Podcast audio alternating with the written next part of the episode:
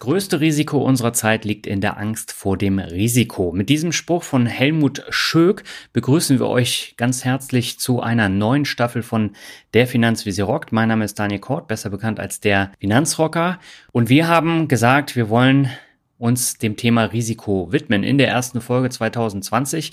Und Albert kann jetzt sagen, warum. Moin Albert. Ja, warum? Weil wir beide uns ordentlich gestritten haben.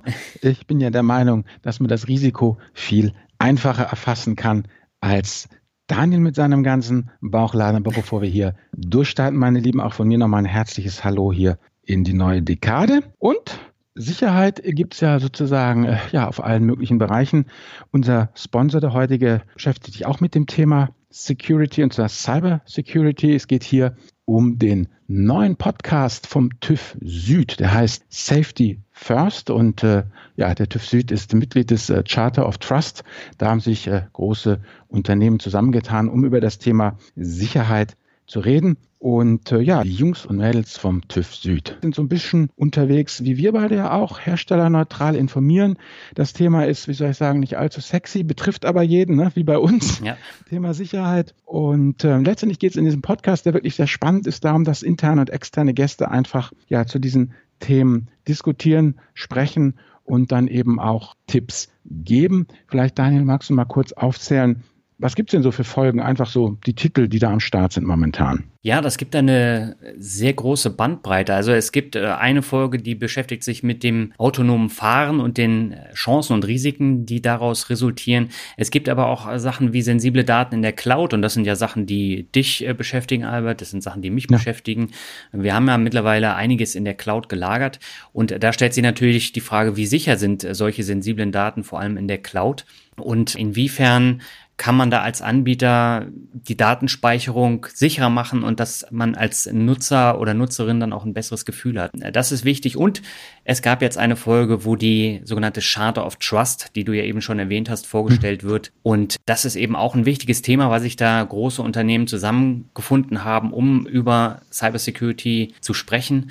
Ich glaube, das wird uns die kommenden Jahre sehr beschäftigen und deswegen finde ich diesen Podcast auch sehr wichtig und interessant. Ja, also letztendlich, wenn du Interesse hast, einfach an Sicherheitsthemen und zwar auf der einen Seite natürlich im Beruf, ja, also ich meine, da gibt es ja auch immer sensible Daten zu schützen, aber eben auch als Privatmensch. Also letztens äh, wieder in der CT gelesen, ja, Thema, wer funkt eigentlich aus meinem Haus alles nach draußen, ja, vom Kühlschrank bis zum Fernseher.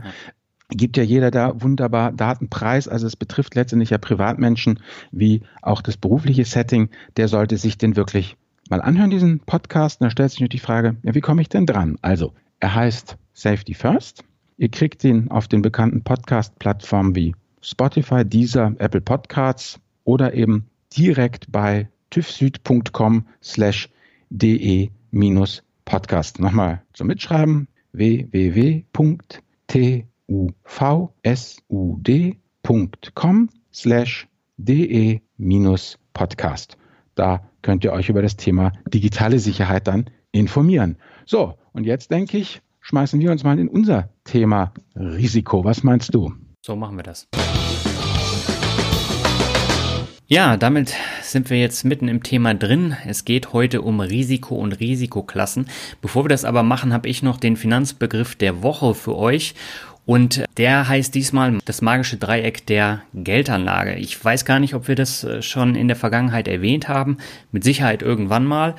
Aber es hilft immer wieder darauf zu verweisen, denn das magische Dreieck der Geldanlage spielt immer eine sehr wichtige Rolle. Und dieses Dreieck besteht aus der Sicherheit, die ganz oben auf dem Dreieck ist. Dann haben wir unten die Rentabilität und die Liquidität. Und Je höher die Rendite einer Geldanlage, desto geringer ist dann meist auch die Sicherheit und die Verfügbarkeit einer Anlageform, die kann dann eben zu Lasten der Sicherheit gehen. Und äh, darum soll es heute auch gehen, weil wir über die Risikoklassen äh, sprechen möchten.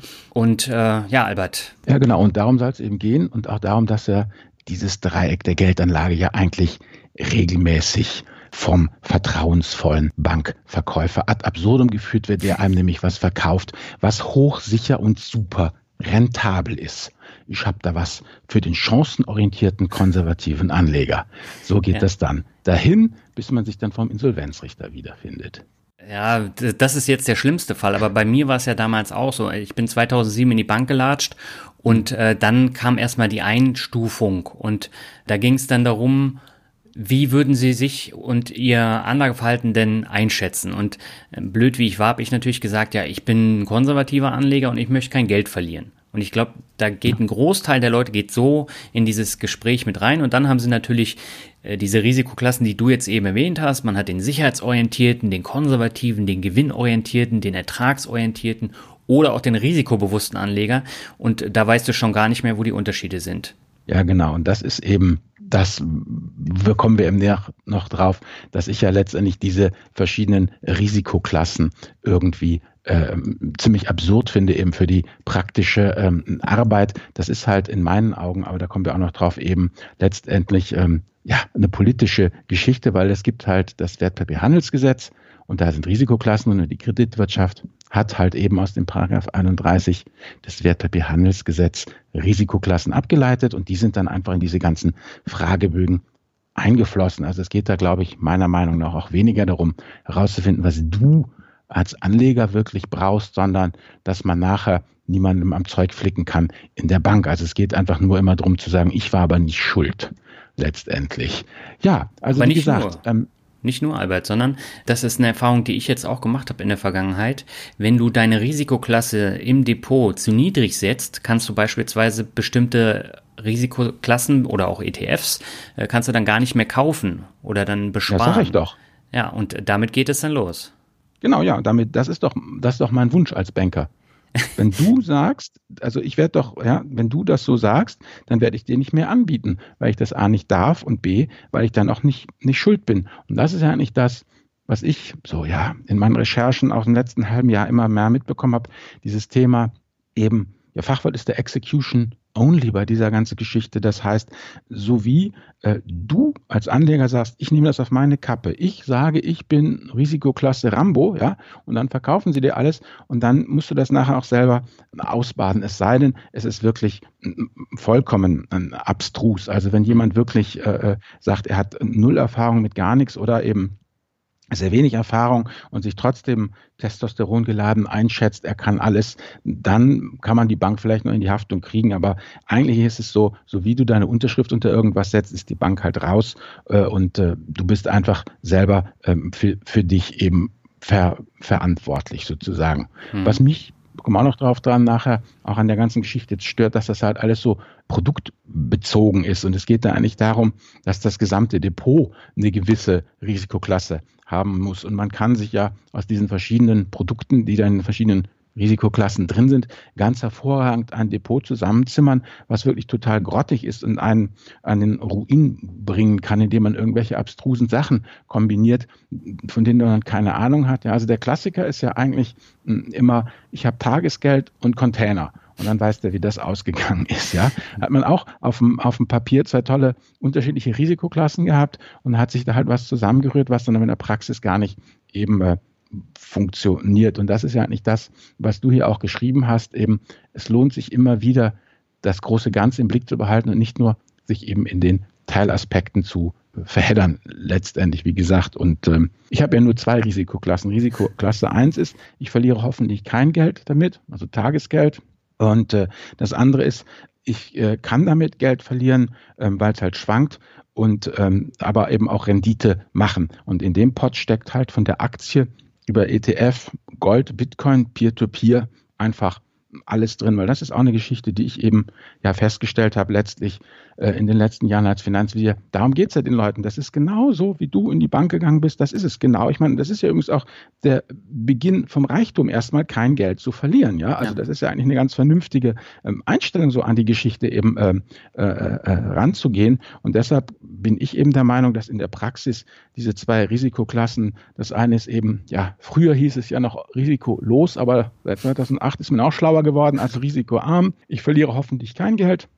Und das nächste ist eben, es schwankt auf jeden Fall und ich äh, kann aber Rendite machen. So, das sind eigentlich meine beiden Risikoklassen und das reicht mir eigentlich für die Praxis. Genau, und das war auch der Grund für den Streit, den du am Anfang angesprochen hast, weil darüber haben wir heiß diskutiert, mhm. weil das ein Thema meines Newsletters damals war. Mhm. Und es mhm. ging um die Frage, warum die Höhe deiner Tagesgeldzinsen völlig egal sein sollte Und da hatte ich unter anderem das Beispiel von diesen Tagesgeldplattformen wie Weltsparen oder Savedo und äh, Zinspilot ist die dritte.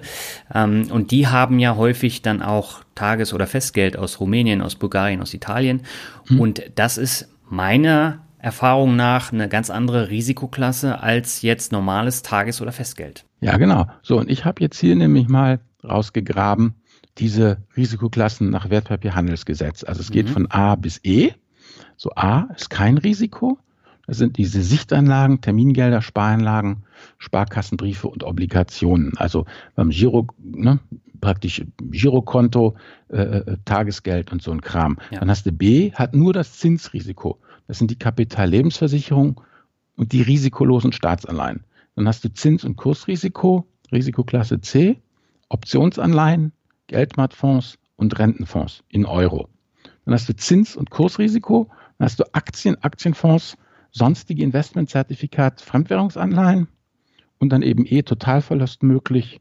Da ist dann alles drin von der Aktie bis zum Medienfonds, Optionsscheine, Futures, alternative Investmentfonds, also deine Latifundien in Costa Rica, äh, Venture-Kapital, Schiffsfonds, Hochzinsanleihen, alles Mögliche, also wild drin. Und das ist für mich einfach eine ganz schlechte, ja, wie soll ich sagen, Auflistung. Ja, also wenn ich mir einfach diese ganze Geschichte kein Risiko, also Punkt A und Punkt B sind ja kein Risiko, nur mhm. Zinsrisiko, dann muss ich einfach sagen, finde ich das wirklich auch sehr, sehr irreführend, weil was eben nicht drin ist in dieser Komponente, ist halt diese diese zeitliche Komponente, ja, also die ganzen schwarzen Schwäne sind da nicht dabei, ja, und letztendlich ist nach der Recherche ist für mich irgendwie so rausgekommen, der umfassend finanziell gebildete Käufer ja mit stählernen Nerven, der gilt als Grundlage für diese, für diese Einteilung. Ja, also weil jemand, der halt nur einmal äh, im Jahr in sein äh, äh Depot guckt, äh, wird natürlich eine, eine, eine andere, ja, wie soll ich sagen,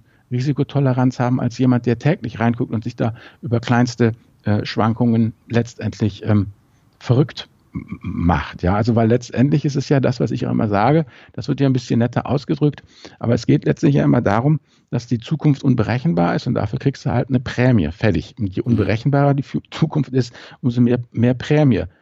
Risikoklasse 1, das sind ja alles Kurzläufer. Das mag ja auch in den meisten Fällen klappen, aber wir wissen selber, wenn es hart auf hart kommt, dann ist die Einlagensicherung ist einfach politisches Anlegervalium. Das wird vorne und hinten nur dann funktionieren, wenn irgendwie der Staat mit unseren eigenen Steuergeldern, also wenn wir uns wie Münchhausen mit unseren eigenen Steuergeldern aus dem äh, Sumpf ziehen, ja, und ähm, ja, aber das kannst du ja nicht bei allen Ländern voraussetzen. Und das ist ja der Punkt, um den es bei diesen äh, Zinsplattformen geht.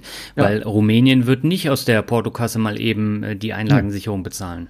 Genau, ja, deshalb sage ich. Also, und dann gibt's das nächste, ist ja noch praktisch auch eben ähm, diese Risikoklasse A, habe ich gesagt, das ist ja irgendwie letztendlich so eine Basta-Klasse. Da wird ja dem, dem Risiko wird ja per Order de Mufti Hausverbot erteilt. So, wird einfach politisch gesagt, das ist alles sicher und jetzt ist Ruhe und Schluss, ja? ja. Und das Problem ist halt nur, dass das Risiko halt, ja, genug Fuck you Money hat, um dieses Hausverbot halt munter zu ignorieren und trotzdem Amok zu laufen, ja?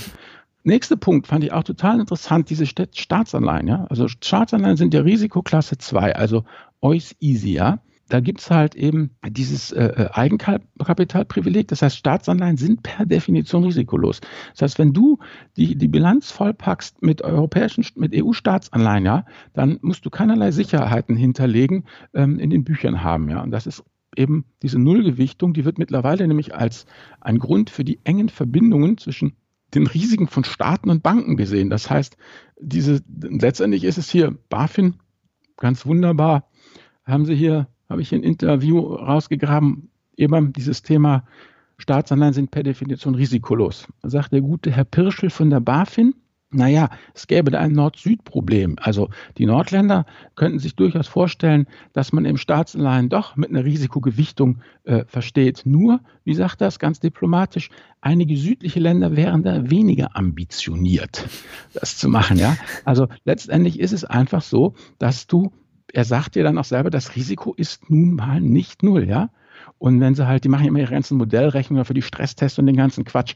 Und da sagt er, hier, die deutschen Staatsanleihen, ja, die ja, denke ich mal, mit den US-amerikanischen, vielleicht den äh, japanischen wirklich zu, zu der Sicherheits, wirklich sicherheitsbesten Staatsanleihen gehören, die kriegen auch bei solchen Stresstestmodellierungen ein bis anderthalb Prozent Risikogewichtung reingehauen, ja. Und ähm, aber, und das ist ja das Interessante, jetzt kommen wir da drauf, dass es eben letztendlich, wie ich schon sagte, die ersten beiden Risikoklassen rein politisch sind. Es gibt halt politisch festgelegte Wahlrechte, die es halt den Banken erlauben, das so oder so anzusetzen, ja. Und äh, ja, dann sagt die Bank natürlich, ja, dann, wenn ich hier in nationaler Währung Kredite ausstelle, null Risikogewicht. Das darf ich und fertig. Und damit zeigt sich einfach für mich, dass eben letztendlich die Praxis die Risikoklassen A und B einfach ad absurdum führt. Da steckt noch viel mehr drin. Also gerade in kein Risiko und nur Zinsrisiko, diese Sicheranlagen, diese risikolosen, risikolosen Staatsanleihen sind in meinen Augen einfach rein politische hm, Geschichten sozusagen, um die es da äh, letztendlich geht. Gut, das müssen wir das ja vielleicht nicht den ganzen Podcast hier in Monolog machen. Wenn du hast Kapitallebensversicherung, du weißt selber, sie werden verkauft ohne Ende, ja, also ähm, die Ergo hat 6 Millionen Lebensversicherungen äh, äh, verkauft, die Generali hat äh, 4 Millionen verkauft, die AXA hat äh, 30, warte, sie hat hier in den mehreren Deals irgendwie auch gut 30.000 ähm, Verträge ähm, verkauft. Also mit anderen Worten, die haben wir gerade bei diesen langlaufenden Geschichten eben dann auf einmal ein ganz schickes Kontrahentenrisiko drin, ja, und nicht eben bloß ein, ein Zinsrisiko. Mhm. Und ähm, letztendlich, wie soll ich sagen, Optionsanleihen, alles, was wir da hatten, äh, äh, was habe ich hier noch gehabt? Hier, ich meine, Aktien und alternative Investments sind in einem Pot geschmissen. Natürlich ist dann Totalverlust äh, möglich. Nur aber ich finde, es ist schon noch ein Unterschied äh, zwischen ja, einer BASF oder äh, einer Amazon von mir aus, ja, und irgendwelchen Wäldern in Costa Rica oder irgendwelchen äh, Schiffsfonds oder, oder äh, Mikrofinanzfonds. Das kann man nicht alles in einen Pott schmeißen. Ja, das fängt ja schon, fängt ja schon an mit äh, der Risikoklasse D, wo Anleihen und Aktienfonds drin sind. Aber Aktienfonds, äh, ich meine, die haben doch ein ähnliches Risiko wie die, wie die Aktien jetzt eben auch selber. Und äh, du hast da jetzt auch ein, ein World drin, ein MSCI World und ein Emerging Markets, die in meinen Augen von der Risikoklasse unterschiedlich sind. Ja, eben. So. Ich meine, Aktienfonds hat halt wenigstens, so hoffen wir doch, keinen Totalverlust. Die einzelne Aktie kann ja wirklich noch komplett abschronken. Aber ähm, ja, bei Anleihen, wie gesagt, Anleihen habe ich mir auch mal angeguckt, ja.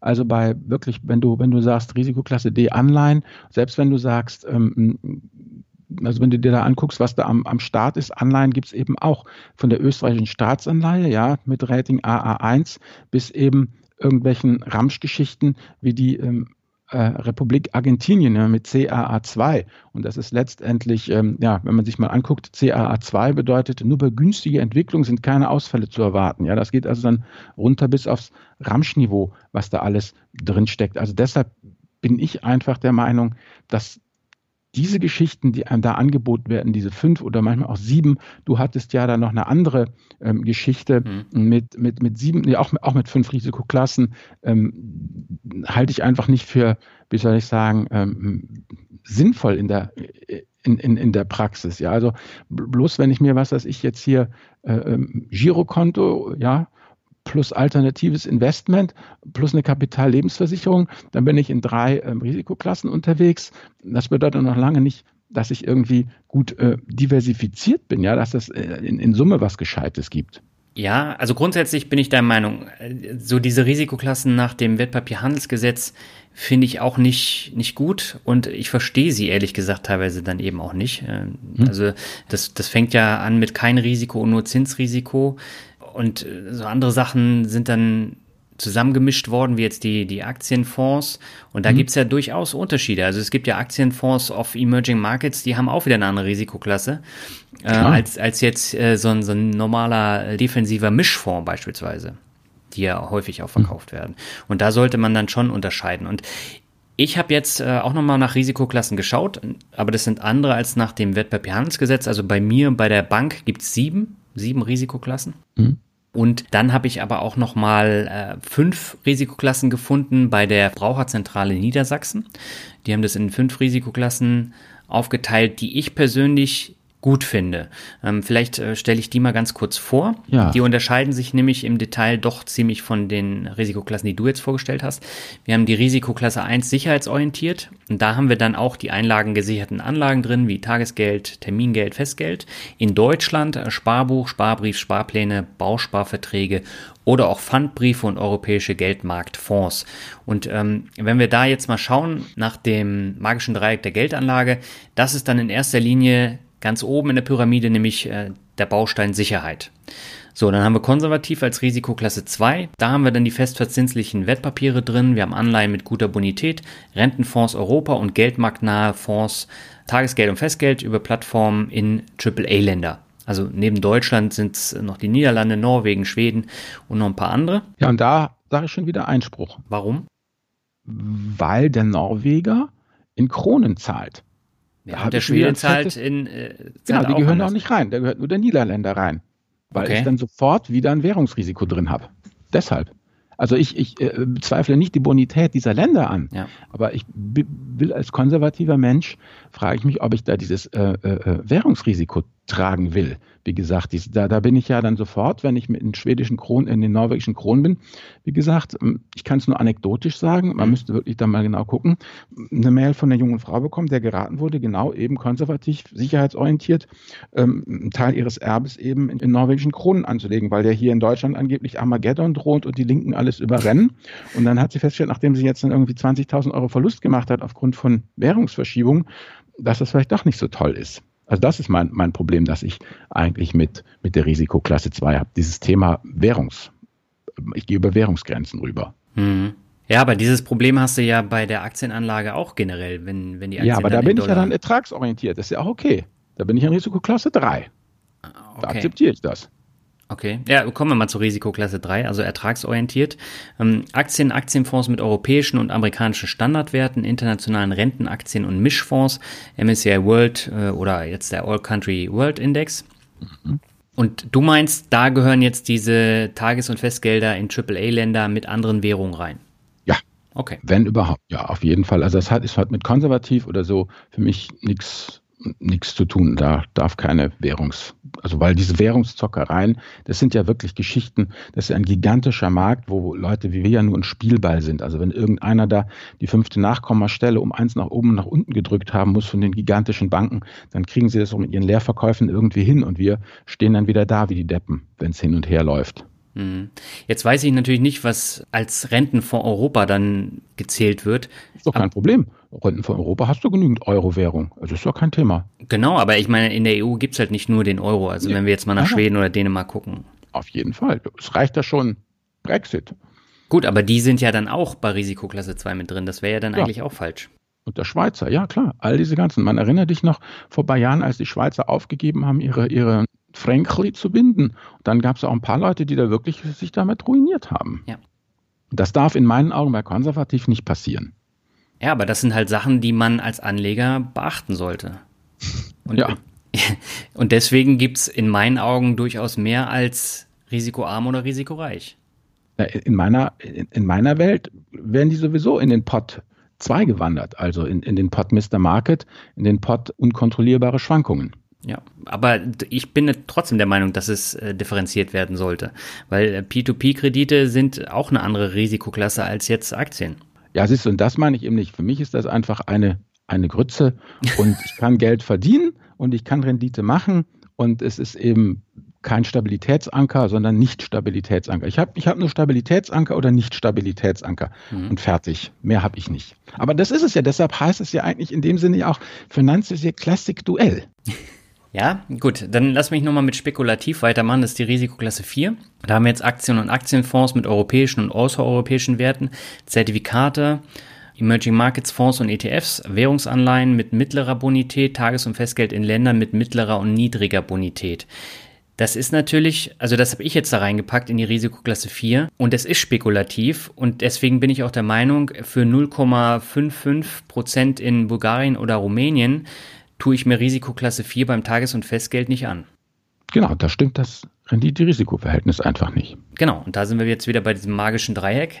Äh, da sollte man dann äh, drauf achten. Und mhm. ich bin auch der festen Überzeugung, dass die Einlagensicherung dann in den Ländern nicht halten wird. Weil wenn wir uns jetzt Italien angucken, was da bei den Banken alles an faulen Krediten und sonst was ähm, kreucht und fleucht, das ist ein anderes Risiko, als wenn ich jetzt hier in Deutschland in, ins Tagesgeld gehe. Ja, auf jeden Fall. Genau, jetzt habe ich Risikoklasse 5 noch. Das ist sehr spekulativ und hier kommt halt alles rein, was äh, wirklich zum Totalausfall führen kann, also Optionsscheine, P2P-Kredite, Kryptowährungen, Crowd-Investing, Futures, hochspekulative Anleihen und ausländische Aktiennebenwerte, die, die jetzt auch nicht überall so groß gehandelt werden. Und ähm, das sind so die Risikoklassen, äh, die die Verbraucherzentrale Niedersachsen aufgeführt hat. Den Link packen wir auch hm. in die Shownotes. Ähm, als Orientierungshilfe finde ich persönlich das gut. Aber ähm, wie gesagt, da kann man ja drüber streiten, wenn du andere Meinung bist. Naja, mir, mir ist das einfach viel zu viel, zu verwirrend und vor allem gibt es den Leuten auch irgendwie die Erlaubnis, über alles Mögliche nachzudenken, was für die meisten Leute, und nehmt es mir bitte nicht übel, mit den Volumina, die die meisten Leute bewegen, auch einfach irrelevant ist, ja. Also das breitet einen riesigen Produktfächer auf, in dem ich mich irgendwie total verlieren kann und dann eben mich da total verheddere und, und ähm, vor allem was mein Hauptproblem auch war, weiß ich, Daniel, hast du bei der Recherche irgendwie mal gefunden, harte Zahlen, wie die einzelnen Risikoklassen gegeneinander abgegrenzt sind im Sinne von maximaler Drawdown, ja, welche Verluste sind möglich, nee. äh, dass man irgendwann Volatilitäten irgendwo kriegt, weil das, das ist alles für mich so, so blumig und so flauschig. Ähm, aber ich weiß jetzt nicht, ab, ab wann gehe ich vom Spekulativen ins sehr Spekulative. Zum Beispiel könnte ich mir vorstellen, ähm, dass unsere P2P-Freunde, ja, also empört, dar empört, darüber sind, ja eben, du zum Beispiel, du bist ja auch einer von denen, ich meine auch die ganzen Großinvestoren, äh, die da wirklich viel drin haben, die sagen, sie haben aber irgendwie äh, 5000 Peer-to-Peer-Kredite und sehen sich da eigentlich eher ähm, ertragsorientiert äh, wegen der schönen Renditen, die sie kriegen, von dem mhm. Cashflow, den sie da generieren und überhaupt nicht spekulativ. Also sozusagen, dass jeder von denen sofort unterschreiben würde, ein Kredit, super spekulativ, ja, aber 10.000 einfach nur ertragsorientiert. Hm. Ich ja. weiß es nicht. Also das ist ja dann immer, äh, wie wir am Anfang, wie du ja am Anfang auch geschrieben hast, es kommt immer darauf an, äh, wie, wie das Gesamtkonstrukt aussieht. Und da kann man ja eben äh, durch die äh, entsprechende Kombination, das ist ja dieses wunderbar hier, diese eben mit, den, mit dieser Portfoliotheorie, äh, äh, dass man eben aus verschiedenen Assetklassen da was zusammenbasteln kann, was in Summe sich eben viel ganz anders verhält als das, aus dem es zusammengebaut wurde. Ja, ähm, da bin ich, bin ich ganz bei dir. Also generell, wenn man sich jetzt mal die sieben unterschiedlichen Risikoklassen anschaut, die ich jetzt in meinem Depot habe, dann mhm. muss ich die natürlich auch bewerten können. Mhm. Weil wenn ich die nicht bewerten kann und ich sage, ja, ich lege jetzt mal nach Risikoklasse 4 an, dann kann ich nicht in den MSCI Emerging Markets investieren, weil der Risikoklasse 5 hat. Mhm. Und äh, dann stehe ich natürlich auch vor einem Problem, weil da hilft, hilft mir das nicht weiter, dass der Finanzvisier gesagt hat, ja, risikoarm und risikoreich, fertig. Ja gut, das, du meinst, es ist denn die, die praktische Umsetzung genau. bei der Bank, wo ja. ich mich dann da... Ja, du ja, musst sie erkennen, ne? Ja gut, du musst dich dann irgendwie ranken, das ist wahr. Ja. Und dann, klar, gut. Und wenn du dich halt als konservativ bezeichnest, genau, dann bekommst du halt auch nichts. Gut, okay. Das ist dann halt praktisch in der Praxis, ähm, um, um sich dann äh, überhaupt letztendlich was Kaufbares ähm, zu kriegen. Okay, das akzeptiere ich, da hast du recht. Mhm. Dafür müsste man sie letztendlich ähm, kennen. Also, äh, und da würde ich dann einfach persönlich wirklich gucken, dass ich ähm, mir überlege, worin will ich investieren und dann einfach gucken, wo, ja, welche Risikoklasse ist das ja. und die dann halt bei der Bank angeben und fertig. Genau, also bei mir ist es im Max-Blue Depot äh, passiert, mhm. aber ich persönlich finde, sieben ist auch viel zu viel. Also äh, das ist dann nochmal unterteilt und ich, also das, das muss man tatsächlich nur haben, wenn man wissen will, wie es im Depot mit den Risikoklassen abgeht und wo jetzt zum Beispiel ein Emerging Markets ETF, den ja viele haben, mhm. wo der jetzt reingehört, in welche Risikoklasse. Mhm. Und die muss ich eben auch abdecken bei dieser Sicherheitsabfrage, die ich bei, beim Depotanbieter in der Regel einmal alle zwei, drei Jahre machen muss. Mhm. Ja, du, pff, also bei mir ist es ja so bei Consors immer gewesen, ich weiß gar nicht, ich habe das ja schon Ewigkeiten, ja. Und ähm, ich wollte dann auch eben mein, mein World kaufen, ja. Mhm. Und dann hat er mich immer beschimpft, dass ich das nicht darf. Und ich doch, ich darf das schon. Ja, aber nur, wenn du hier klickst. Und ich sage, ja, hier habe ich jetzt geklickt. Ich nehme das alles auf meine Kappe. Und dann durfte ich das auch kaufen. Weil letztendlich, das ist immer das magische Execution Only, so wie du ja. sagst, ja, ich bin selber schuld, ja dann sind sie auch schon zufrieden. Ich sehe das hier übrigens, die sieben Risikoklassen der Geldanlage, die du hier noch ähm, hast, da sind Dividendenfonds, sind Risikoklasse 6. Das finde ich ja schon interessant. Gut, das sind und, jetzt aber nicht die von, von Max Blue, sondern die habe ich auch im Internet äh, gefunden. Mhm. Und ich kann dir nicht sagen, warum Dividendenfonds da Risikoklasse 6 sind. Ja, oder hier Risikoklasse 4 ETFs mit soliden europäischen Standardwerten. Ich meine, das darfst du keinem Ami zeigen, ja, der rastet aus und sagt, entschuldigung mal bitte, solide europäischer Junk, das ist Risikoklasse 7, ja, solide amerikanische, die gehören in Risikoklasse 3. Die sind konservativ und sicherheitsorientiert. Ich glaube, da steckt auch immer unheimlich viel Home Bias mit drin, ja, weil Risikoklasse 5 sind nämlich Aktien aus Drittländern. Also US-Aktien zum Beispiel, ja, die sind äh, angeblich äh, äh Risikoklasse 5, ähm, während ähm, europäische Standardwerte nur Risikoklasse 4 sind. Also das finde ich dann schon auch sehr interessant, wie das hier äh, dann hin und her gewürfelt wird. Also das ist ja das mein, mein Kritikpunkt auch der, der Beliebigkeit. Ja, ja, und ähm, da gebe ich dir völlig recht. Und letztendlich wollen wir mit dem Podcast hm. so ein bisschen äh, zeigen, dass die Risikoklassen völlig anders aufgefasst werden, von mhm. Bank über äh, EZB äh, bis hin zu, oder BaFin ist es ja nicht EZB, mhm. ähm, bis hin dann zum, zum einfachen Blogger, der dann da auch noch mhm. äh, was dazu gibt. Und äh, ja. also ich glaube, man müsste für sich selber dann eben auch die, die dieses Rendite-Risikoprofil einmal festlegen. Und äh, dann kann man ja auch sagen, also für mich zählt das Tagesgeld in Rumänien halt zu den spekulativen Sachen, mhm. aber definitiv nicht zum Tagesgeld und zur Risikoklasse 1. Nein, das nicht. Ja, da gibt es aber genug, die das machen. Ja, eben. Deshalb eben ja dieser Podcast. Leute, denkt über die Risikoklassen nach und dann guckt halt, was ihr braucht und dann sortiert euch halt bei der offiziellen Angabe entsprechend eben ein, letztendlich, ja. Denn wie gesagt, was ich immer sage mit den zwei Risikoklassen, eben eine, die Geld verliert, eine, die kein Geld verliert, da kann man auch relativ gut abschätzen, was man eigentlich als Gesamtrendite und darauf kommt es ja dann äh, auch drauf an. Ja, ich sage ja immer Stabilitätsanker, der hat null Rendite und null Schwankungen, hoffen wir mal. Rendite eben von Mr. Market, also dem Anteil, der Geld bringt, einfach mal grob 8% vor Steuern und Inflation. Da kann ja jeder seins einsetzen, wenn du halt sagst, du hast deine Peer-to-Peer, -Peer, die bringen 11, dann bringst du halt 11 Prozent, packst du rein. Dann sage ich, kann sich maximal halbieren, weil diversifiziert. Klar, einzelne Komponenten können auch pleite gehen. Und wenn ich dann sage, meine Verlusttoleranz bezogen aufs Gesamtvermögen sind 20 Prozent, dann folgt halt drauf, dass ich 60 Prozent Stabilitätsanker habe, der nichts bringt an Rendite und 40 Prozent Renditebringer.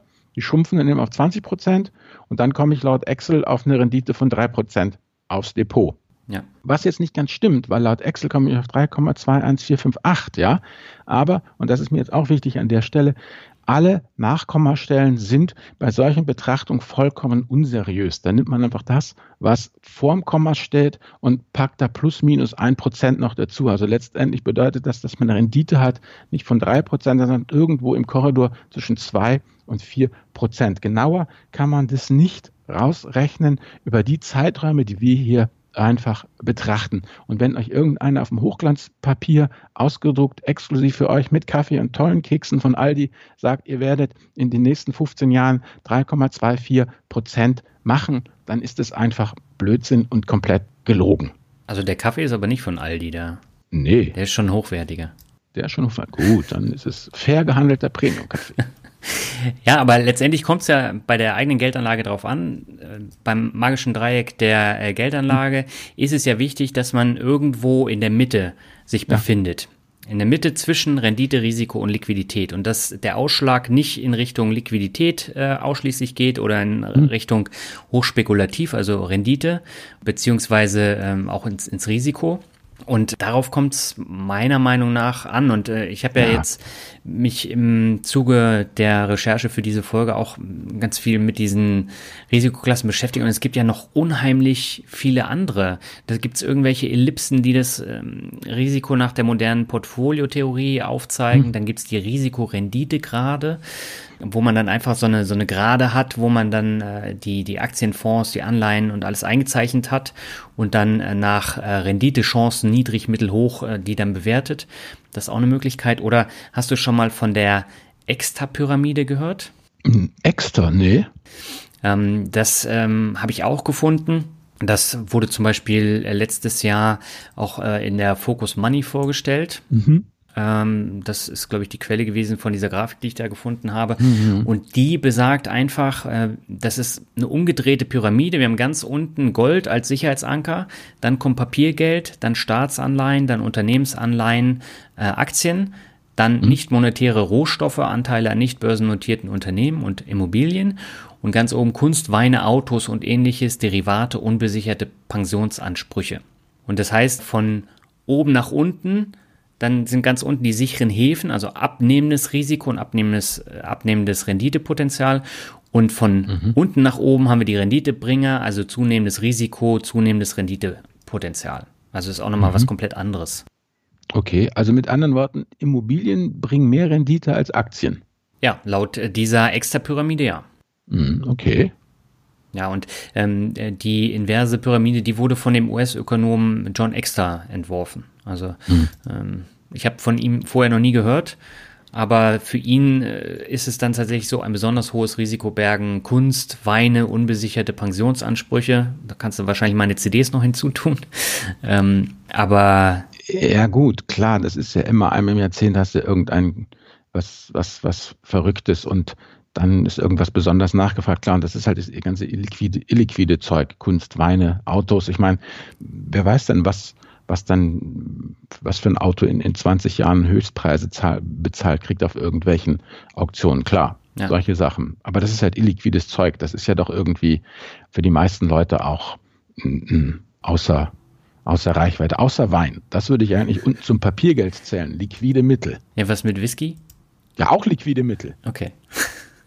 Kannst ja alles dann noch schön saufen, wenn es den Bach runtergeht. Wenn es da nicht funktioniert. Ja, ansonsten würde ich aber ganz ehrlich, ich persönlich aufgrund meiner Lebensalter sagt dann einfach mit Goethe, ja, graus alle Theorie, doch grün des Lebens goldener Baum. Einfach ausprobieren, einfach anfangen und gucken, wie es halt funktioniert und sich jetzt nicht in diesen endlosen Risikokategorien verheddern. Das sind alles nur ganz grobe äh, ähm, Daumenregeln. Und wie gesagt, wir hatten ja unseren Gold-Podcast, du erinnerst dich, mhm. da kann man ja auch herrlich drüber streiten, wie sicher der Hafen Gold ist. Ja, ob eigentlich unter Gold nicht noch vielleicht doch äh, ja die selbstbewohnte Immobilie mit Garten gehört, ja? Mhm. Habe ich ein Haus, im, ja, habe ich ein Dach über dem Kopf und kann Kartoffeln züchten und kann Nickel äh, hinterm Haus. Also da kommt man dann auch ja ganz schnell in alle möglichen Diskussionen und von daher würde ich einfach sagen, guckt euch die Risikoklassen an, seid grob informiert und dann seht halt zu, was die Bank von euch will und unterschreibt halt das entsprechende.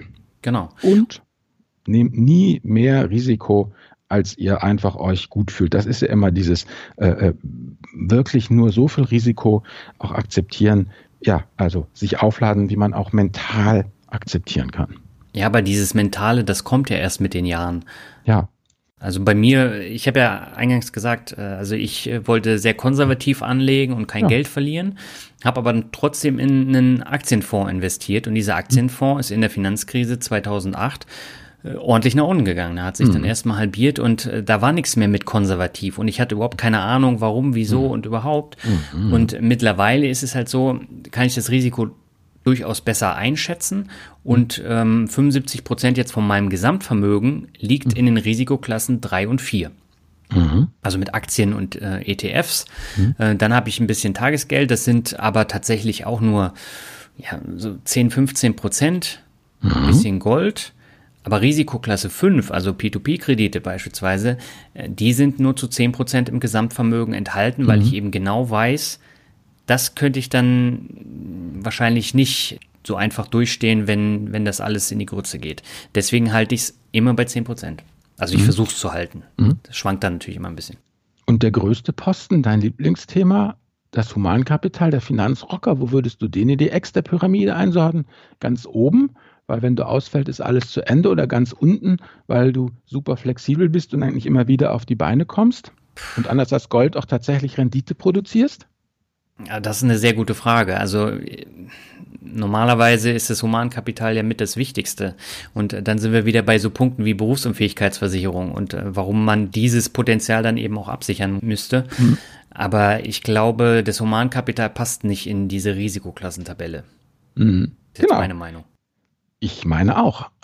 das habe ich auch nur deshalb angeschleppt, um zu zeigen, wie unvollständig die eigentlich sind, weil nämlich ein Riesenbrocken, ja, ja, da überhaupt nicht erfasst wird. Und das ist halt das eigene Humankapital, genau. Ja, bin ich ganz bei dir.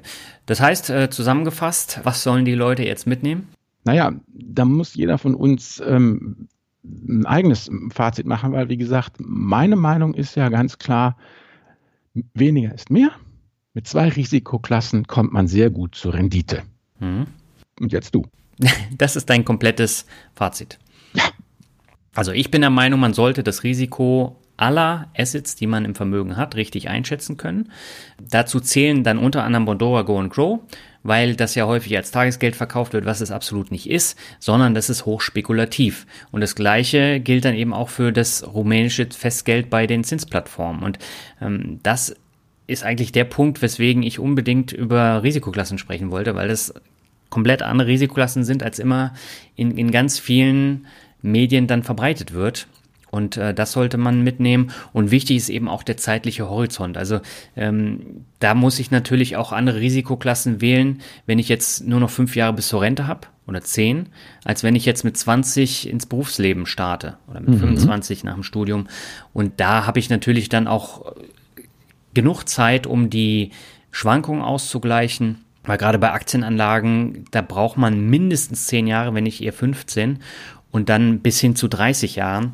Und äh, deswegen sollte ich dann darauf achten, wie viel Zeit gebe ich denn meiner Vermögensbildung und äh, dementsprechend dann die Risikoklassen aufbauen im Vermögen. Das ist meine Meinung.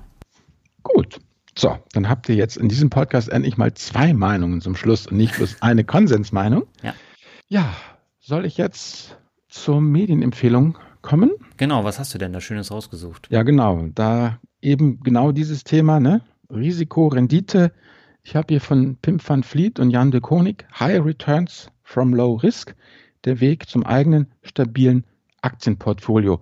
Und ähm, die beiden äh, ja, sind äh, Fondsmanager, Analysten, äh, Spezialisten halt im Finanzbereich und die haben halt mal auseinandergenommen, ob das nun wirklich so ist, dass man immer mehr äh, ja, Risiko eingehen muss, um immer höhere Renditen zu erhalten. Es ist ein kleines, schmales äh, Büchlein, was doch mit etlichen Mythen und so aufräumt. Sind, ich gucke mal hier gleich, warte mal, ja, 180 Seiten, liest sich gut, liest sich schnell und ähm, ja, wie gesagt, Pim van Vliet, Jan de König, High Returns vom Low Risk kann ich allen nur empfehlen, die das Thema Risikoklassen, Risikokategorien und eben diesen Zusammenhang zwischen Risiko und Rendite nochmal äh, über diesen Podcast hinausgehen und ein bisschen neuer beleuchten wollen. Sehr schön. Habe ich noch nie davon gehört, aber ich packe es mal auf meine Liste. Mhm. Das ist Hase und Schildkröte, ne? High Returns vom Low Risk. Okay. Sehr schön.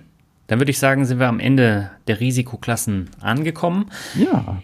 Wir haben jetzt natürlich noch fünf weitere Folgen in der ersten Staffel 2020. Wir haben wieder dieses Staffelprinzip in diesem Jahr. Das heißt, wir haben drei Staffeln A sechs Folgen. In der nächsten Folge haben wir wieder einen Gast. Und ich glaube, das können wir schon mal sagen. Es wird um Themen wie Rente, betriebliche Altersvorsorge und einiges mehr gehen. Und das sind Themen, die in unseren Augen sehr, sehr wichtig sind. Und da haben wir einen Experten eingeladen. Ja, da freue ich mich auch schon drauf. Und äh, Daniel, ähm, ich habe letztens noch mal ein bisschen recherchiert und auch geguckt, unseren Podcast. Nochmal ein Dank von Daniel und mir an euch. Wir haben uns ja gewünscht von euch zu Weihnachten über 1000 Bewertungen auf iTunes und wir wurden reichlich beschenkt.